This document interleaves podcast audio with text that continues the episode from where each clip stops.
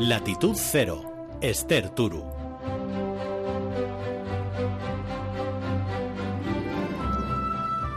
En nuestra ronda por el mundo a través del Latitud Cero nos hemos ocupado de asuntos bien distintos, de aspectos que pueden variar y condicionar nuestra vida, de motivos de alegría, de alertas compartidas en este mundo globalizado, de las dificultades de los más pequeños en zonas de conflicto y esta vez nos ocupamos de los mayores, de ese segmento de la población que sigue creciendo, en especial en nuestro país, porque aquí sí estamos en cabeza, solo nos adelanta Japón. Según datos de Naciones Unidas, en 2050, y faltan solo 30 años para eso, no engañen, el número de mayores de 60 se habrá duplicado en Europa.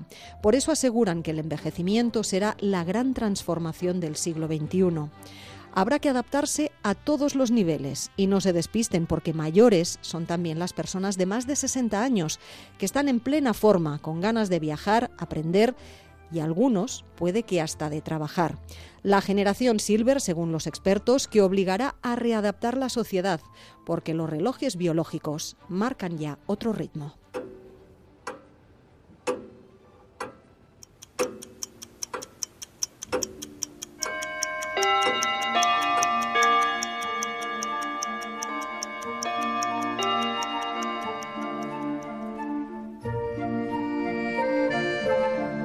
Llegar a mayor y hacerlo en condiciones es el gran sueño por el que firmaríamos todos y el mayor deseo de los que ya han superado los 70. Cumplir, sí, pero sin ser una carga, sin enfermar, sin convertirse en una persona dependiente.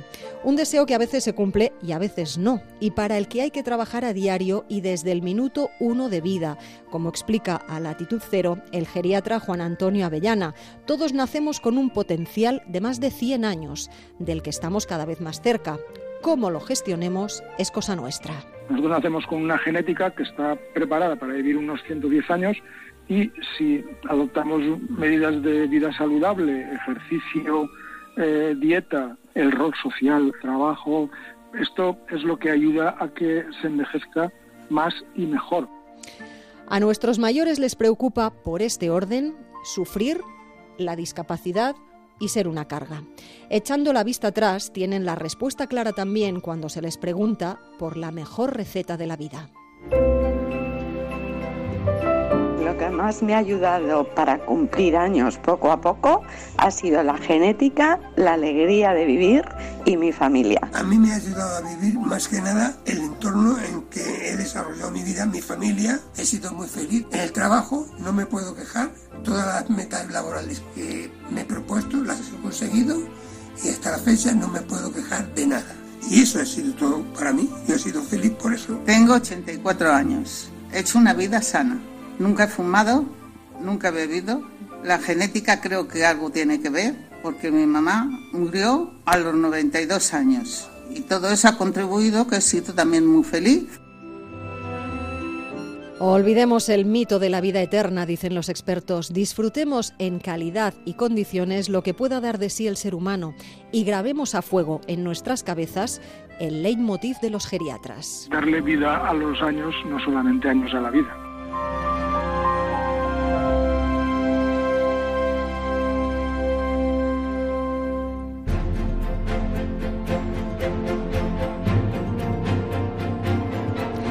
La foto hasta ahora es panorámica, pero vamos a centrarla en nombres propios con la ayuda de nuestros corresponsales. De Siria a Israel y de regreso paso por Francia para conocer a los invitados de este latitud. Historias personales que nos permiten a la vez reconstruir la historia de sus respectivos países. El primer nombre propio es el de Sabría, nacida en una aldea remota de Siria cuando ese país formaba parte del Imperio Otomano. Una vida de persecución por ser kurda y de la etnia yazarí, que ha sobrevivido a revueltas, enfrentamientos y guerra. Cumplir años no fue sinónimo de vivir más tranquila y sin sobresaltos para ella, todo lo contrario. Cuando se merecía disfrutar de la ancianidad y de su descendencia, afrontó el peor paso de todos los que tuvo que dar en su vida, abandonar su pueblo, su país y huir. Más de 100 años de vida que son una auténtica lección de historia sobre la que no se ha escrito todavía el último capítulo, un recorrido que ha hecho nuestro corresponsal en Turquía, Andrés Mourenza.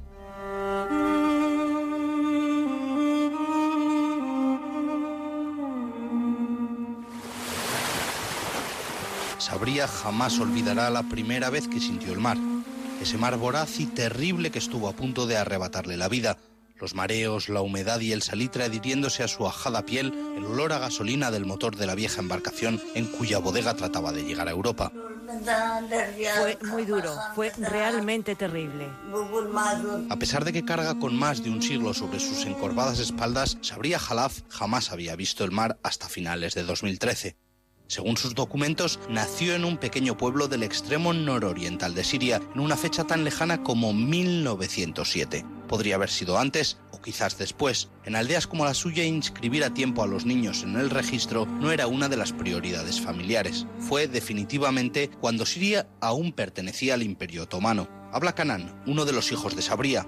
Mi padre nos explicaba que en la época otomana no había un gobierno real. El verdadero poder era el de la Aga. No había radio ni televisión. Por supuesto, todo lo que sabíamos del mundo se reducía a lo que se contaba en la habitación del Aga. El Aga decía, el gobierno quiere tanto dinero y la gente pagaba. Esa era toda nuestra relación con el gobierno otomano.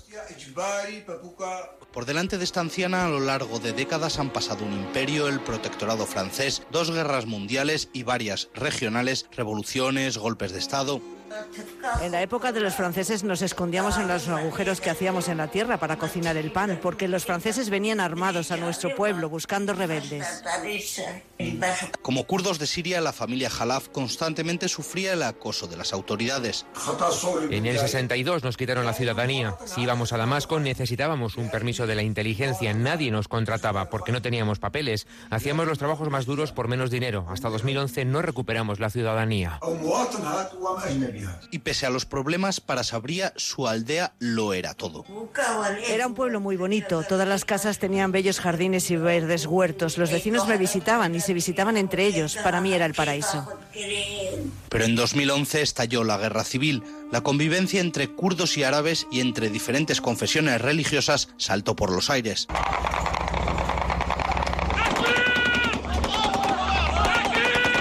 Familia de Sabría es yazidí, una antigua religión especialmente detestada por los fundamentalistas islámicos, así que cuando comenzaron los secuestros y las bombas en localidades cercanas a la suya, su hijo Canán, también anciano, la convenció de que no quedaba otro remedio que irse. En Siria no queda nada. Siria se ha acabado. Parte de la familia Jalaf hacía ya años que residía en Alemania y ese era el objetivo, pero por delante había un largo y peligroso camino. A hombros de un joven Sabría cruzó la frontera con Turquía, una zona plagada de minas antipersona. Pero una vez en la costa del mar Egeo, pagaron a los traficantes 5.000 euros por llegar en barco hasta Italia. Sin embargo, la nave de bandera rusa y manejada por un capitán y dos tripulantes ucranianos era demasiado pequeña para los 94 refugiados sirios y afganos que fueron encerrados en su bodega, demasiado frágil para tamaña travesía.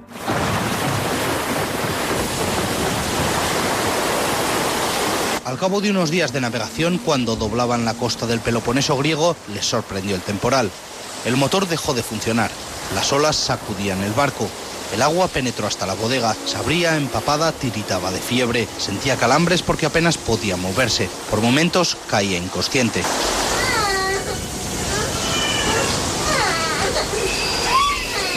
Los niños lloraban abrazados a sus madres pensando que iban a morir. Tras un par de días a la deriva, los afganos consideraron que ya era suficiente y lograron forzar las puertas de la bodega. Al capitán le pusieron un cuchillo en el cuello y amenazaron con matarlo si no enviaba una señal de socorro. Vinieron dos buques mercantes y se pusieron a un lado y a otro de nuestro barco y nos protegieron de las grandes olas hasta que llegaron los guardacostas griegos que nos remolcaron a tierra. Cuando hablé por primera vez con Sabría en 2014, ella y su hijo llevaban varios meses atrapados en Grecia, sin poder avanzar hacia su destino. Vivían en un miserable edificio con cristales rotos y puertas destrozadas. Un tomate se pudría en las escaleras de acceso. Probablemente lo había lanzado algún griego del barrio a través de los agujereados ventanales.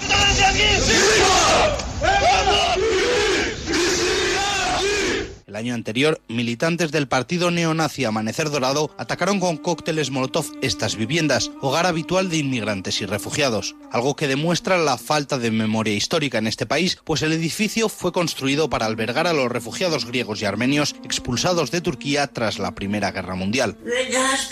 En el último tramo de mi vida he vivido toda la miseria de la existencia. El hambre, ser una persona sin hogar, convertirme en refugiada. Tengo miedo de morir en este lugar, lejos de mi familia.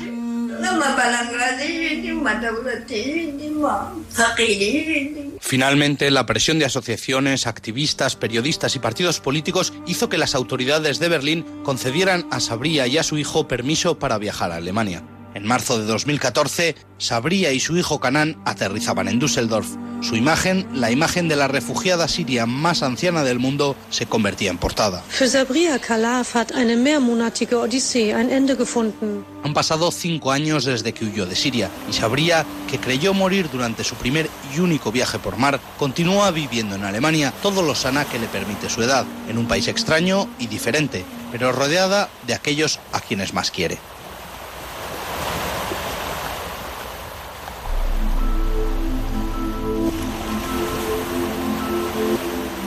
Latitud Cero, Esther Turu. Si en algún sitio tiene sentido decir que la vida de sus centenarios es a la vez la historia del país, es al hablar de Israel. Con sus 70 años de historia, el Estado es más joven que muchos de sus ciudadanos. Escuchar a los que se acercan a los 90 es conocer de primera mano cómo se levantaron ciudades en zonas fronterizas desérticas en su momento. Sus vidas son historia de Israel y parte de la historia del pueblo judío que ha recogido la corresponsal Hannah Beris.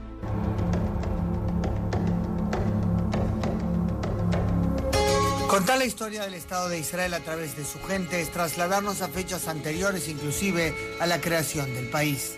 Es que aquí todo va de la mano de algo más amplio, la historia del pueblo judío. Pienso a menudo en ello cuando me encuentro con mi colega Walter Bingham, que en unos días cumple 95 años y sigue trabajando como periodista radial. Dicho sea de paso, entró el año pasado por eso al libro de Guinness. Walter llegó a Israel recién en 2004, ya mayor, teniendo consigo no solo recuerdos de una vida multifacética y colorida, sino también memorias duras como la separación de su madre cuando él, hijo único, adolescente, fue enviado desde su Alemania natal a Gran Bretaña en el Kindertransport, el tren de los niños aceptado por Londres, lo cual le salvó la vida de los nazis. Yo fui afortunado de resultar electo. Alguien en mi pueblo hizo de Dios. ¿Por qué yo y no mis primos? No lo sé. Era solo un mes antes del estallido de la guerra, cuando mi madre me llevó al tren siendo yo su hijo único. No sabía qué pasaría. Imagínate, ponte en su lugar como madre. Llevas a tu hijo al tren, no quieres llorar delante de él, el tren comienza su marcha, tú saludas y no sabes. Tiempo después se enroló al ejército británico, participó en el desembarco en Normandía y fue condecorado por el papel que jugó allí, aquel junio del 44, como conductor de ambulancia, evacuando bajo fuego a soldados heridos por una unidad antitanque del ejército alemán. Su conclusión central es muy clara. Me siento muy orgulloso de haber tomado parte en la derrota de Hitler. I am very proud to have taken part Si no lo hubiéramos derrotado, quién sabe dónde estaríamos hoy.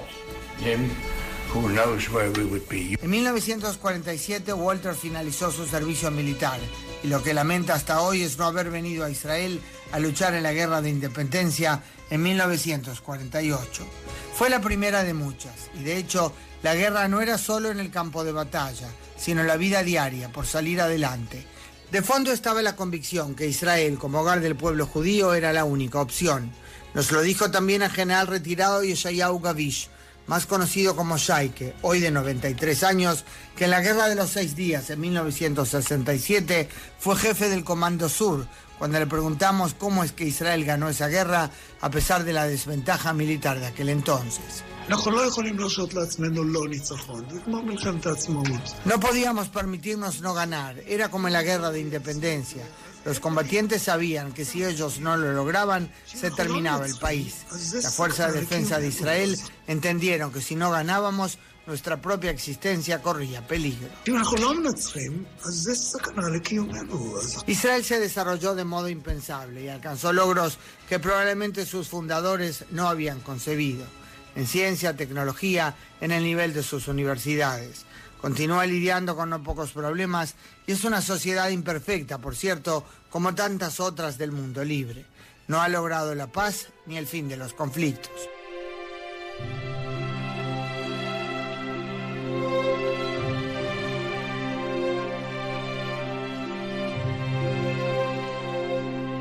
La siguiente es la historia más cercana y en la que más podrán reconocerse algunos oyentes. La historia reciente de España y Francia, contada a través de la vida de un hombre nacido en Jaén hace más de 90 años, pero afincado en París después de darle la vuelta a unos cuantos países. Salió de España para respirar en libertad. Un viaje le llevó a otro, un amigo a otro y acabó, entre otras muchas cosas, por ser enlace entre Alfonso Guerra y miembros del gobierno Mitterrand. Sin duda, un café de lo más enriquecedor, el que ha disfrutado el corresponsal en Francia Álvaro del Río con nuestro siguiente invitado y entonces entramos en París y pasamos al pie de la Catedral de Notre Dame. A sus 95 años, Pedro Ardoy lleva ya algo más de 60 viviendo en París. Con él compartimos un rato de sobremesa con café, copa y bombones porque no perdona nada este profesor y poeta que desde que está jubilado ha dicho adiós a los horarios a la francesa, ahora come a la española y al ritmo del telediario.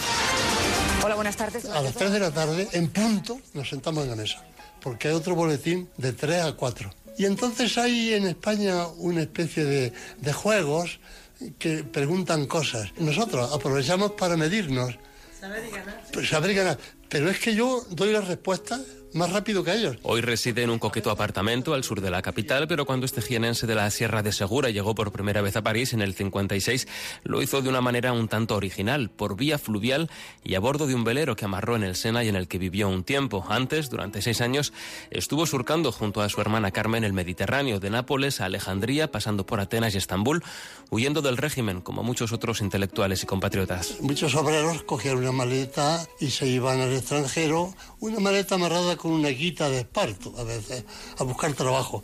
Pero era más difícil para nosotros, intelectuales, vivir bajo el régimen. Para nosotros era más duro. Entonces yo decidí irme, sin irme. Era la cuadratura del círculo. Y yo decidí construir un barco de vela que pudiese ser manejado fácilmente, que lo llamé clavileño como el nombre de uno de los caballos eh, del mito del Don Quijote, con la bandera española, claro, de aquel momento, la bandera nacional, no la republicana, porque eso permitía al llegar a los puertos que me acogieran normalmente. Durante esa travesía, Pedro nos cuenta que incluso coincidió en aguas italianas con el barco de Don Juan, el conde de Barcelona, y que al término del periplo confiaba en poder volver a una España algo más pacificada, pero la dictadura echaba raíces. Y yo había hecho algunas declaraciones en el extranjero de que no me gustaba el régimen. Yo creía que seis años después, bajo la presión exterior, el régimen provocaría unas elecciones. Cuando el clavileño entró en París, su bandera española suscitaba a partes iguales curiosidad y suspicacias. Venía gente y hablaban entre ellos en español. Y a veces hubo gente que ya se atrevió a, hablarnos, porque creían que éramos fascistones españoles que viajaban por turismo. Cuando se enteraron que yo tenía simpatía por los vencidos, que yo me había ido por no soportar el régimen, tenía allí cada día 10, 15 personas para hablar con nosotros. Amigo de literatos como Caballero Bonal o incluso Pemán, consiguió que este, el poeta del régimen y a la vez muy cercano a Don Juan, se cruzara con Alberti en París. Hicimos una entrevista en la cabina del barco. Primero cambiaron unos pequeños saludos de cortesía. Inmediatamente entraron en materia y dijeron, Pemán dijo, a mí me da vergüenza, bochorno, llevar tantos años en España, homenajeado, publicado todo lo que quiero y que ustedes lleven tantos años fuera de España. Esto no es justo, esto hay que darle solución. En su caso, España nunca ha estado muy lejos porque Pedro Ardoy ha vivido del español. Durante años lo ha enseñado en varias escuelas universitarias, también lo ha traducido en adaptaciones y subtítulos para un centenar de películas y sobre todo como poeta lo ha escrito en sus múltiples obras como Antología de Geopoética o Pericón, una manera sin duda de conjurar nostalgias y añoranzas. Aunque ya no milita activamente, también ha estado muy vinculado al socialismo haciendo de enlace entre socialistas de ambos países. Hice hacer una asamblea pensando en darle Alfonso Guerra material para pensar cómo había que imaginar España el año 2000. Y en Francia se le ocurrió a Pierre Mauroy, que era primer ministro de Mitterrand, hacer lo mismo que lo llamó Socialismo 2000 por lo cual tuve que tener muy buenos contactos con Rocard y con Pierre Mauroy para sincronizar el esfuerzo, porque era el mismo proyecto.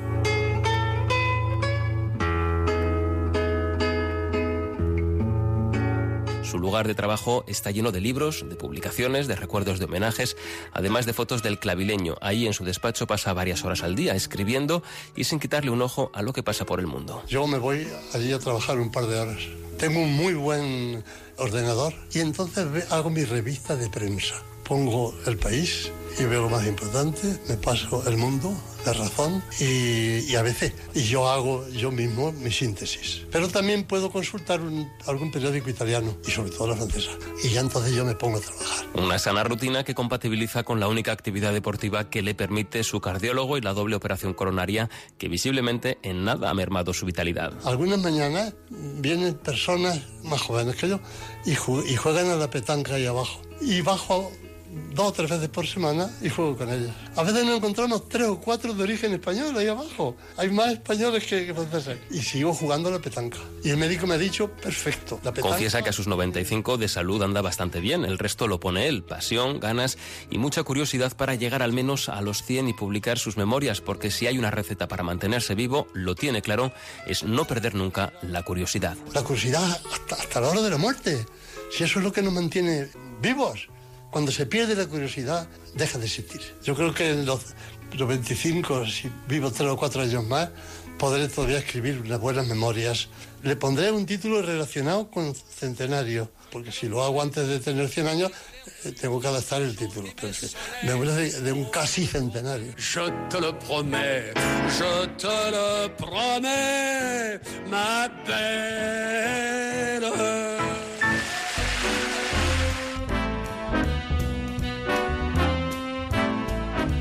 In olden days, a glimpse of stalking was looked down as something shocking. Now, heaven knows.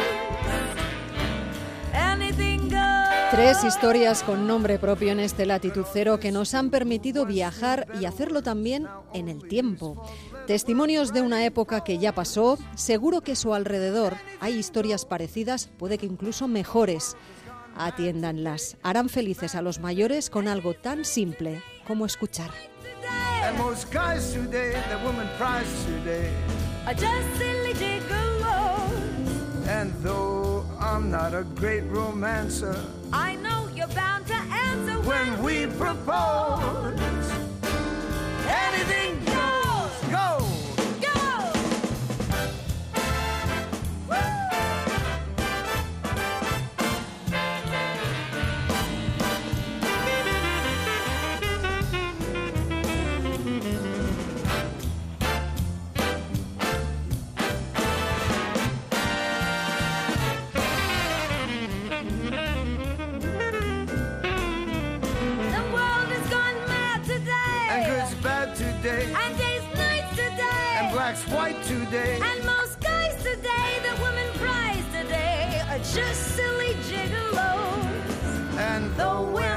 Such great romances. we know that we're bound to answer when we propose.